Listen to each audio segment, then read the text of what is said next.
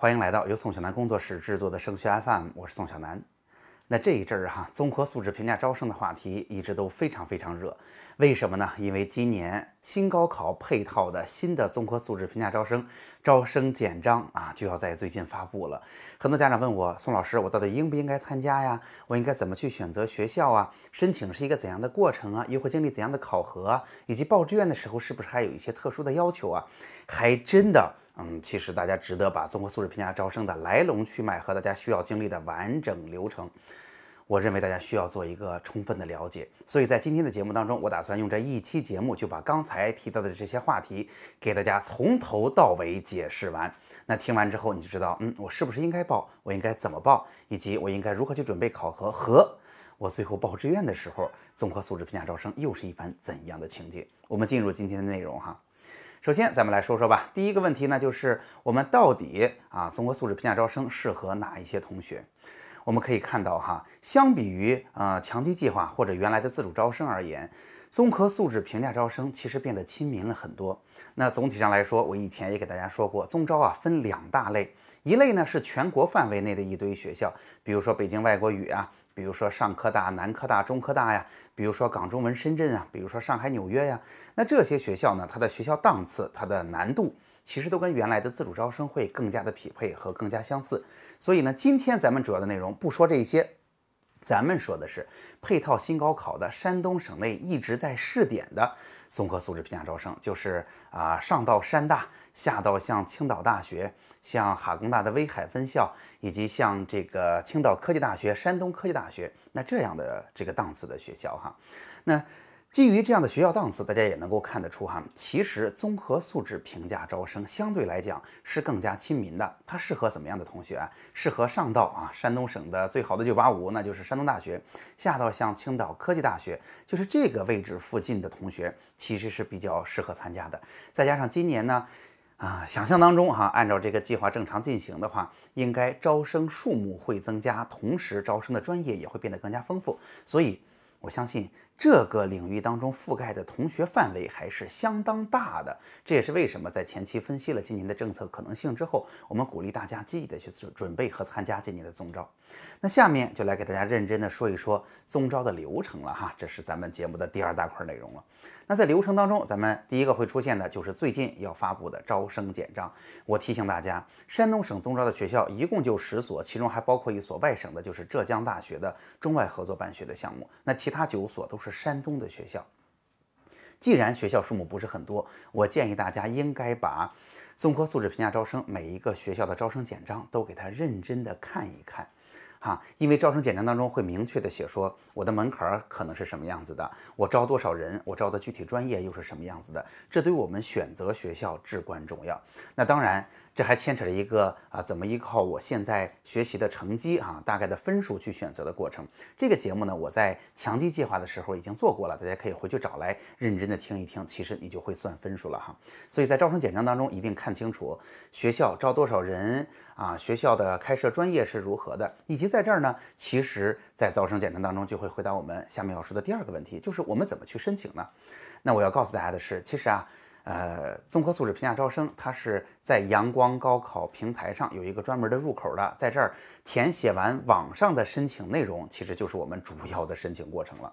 那有家长也会问啊，宋老师，我需要提前准备什么样的信息吗？那基本的信息就是四大块啊，包括了我们的基础信息啊，我们的姓名啊、身份证号之类的这些基础信息，再包括我们的成绩单啊，一般学校还是会要一下这个东西，以及个人陈述或者叫自荐信。我总是要对学校相应的专业，我得表达表达忠心吧。我为什么更有竞争力啊？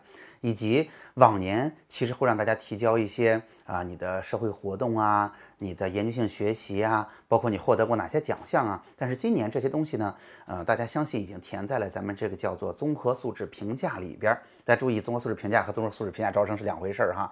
综合素质评价里边，因为这两天可能同学们也在填，那这个用什么具体的形式？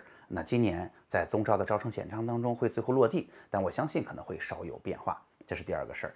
那也提醒大家，在咱们这个呃提交过程完成之后，那学校会对我们。中招参加的这种资格进行一番初审、初步审核。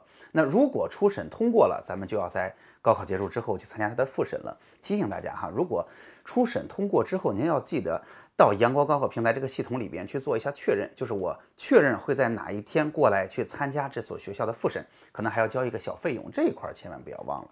那下面啊，流程的第三个呃最关键的步骤就是我们怎么去进行复审。我要提醒大家的是。综合素质评价招生，它的复审一般是出现在高考结束之后的第一个周末，然后会在高考出分之前就公布最终的结果了。这跟咱们的强基计划是不一样的，强基计划是以高考的成绩为门槛的，所以它的复审一定是在高考出分之后的啊。所以咱们。啊，综合素质评价招生，大家记得是高考结束之后出分之前完成整个的复审过程。这个复审过程呢，学校当然啊，一般也都是笔试加面试，最后给到大家的是什么呢？是一个高考成绩占了一定的权重，学校的笔试面试这个审核占一定的权重，以及综合素质评价。原则上也会占一定的权重，这三个加起来会有一个总分儿。学校给出最终的结果是所有参加了综招复审的同学一个总分的排名。大家注意，一个总分的从高到低的排名，这就是第三个大大事儿——复审。那第四个大事是什么呀？我们拿到复审的名额，我们通过了，我们获取到了这个优势，下面是不是应该填报志愿了？所以投档录取也是我觉得要提醒大家的因素。那。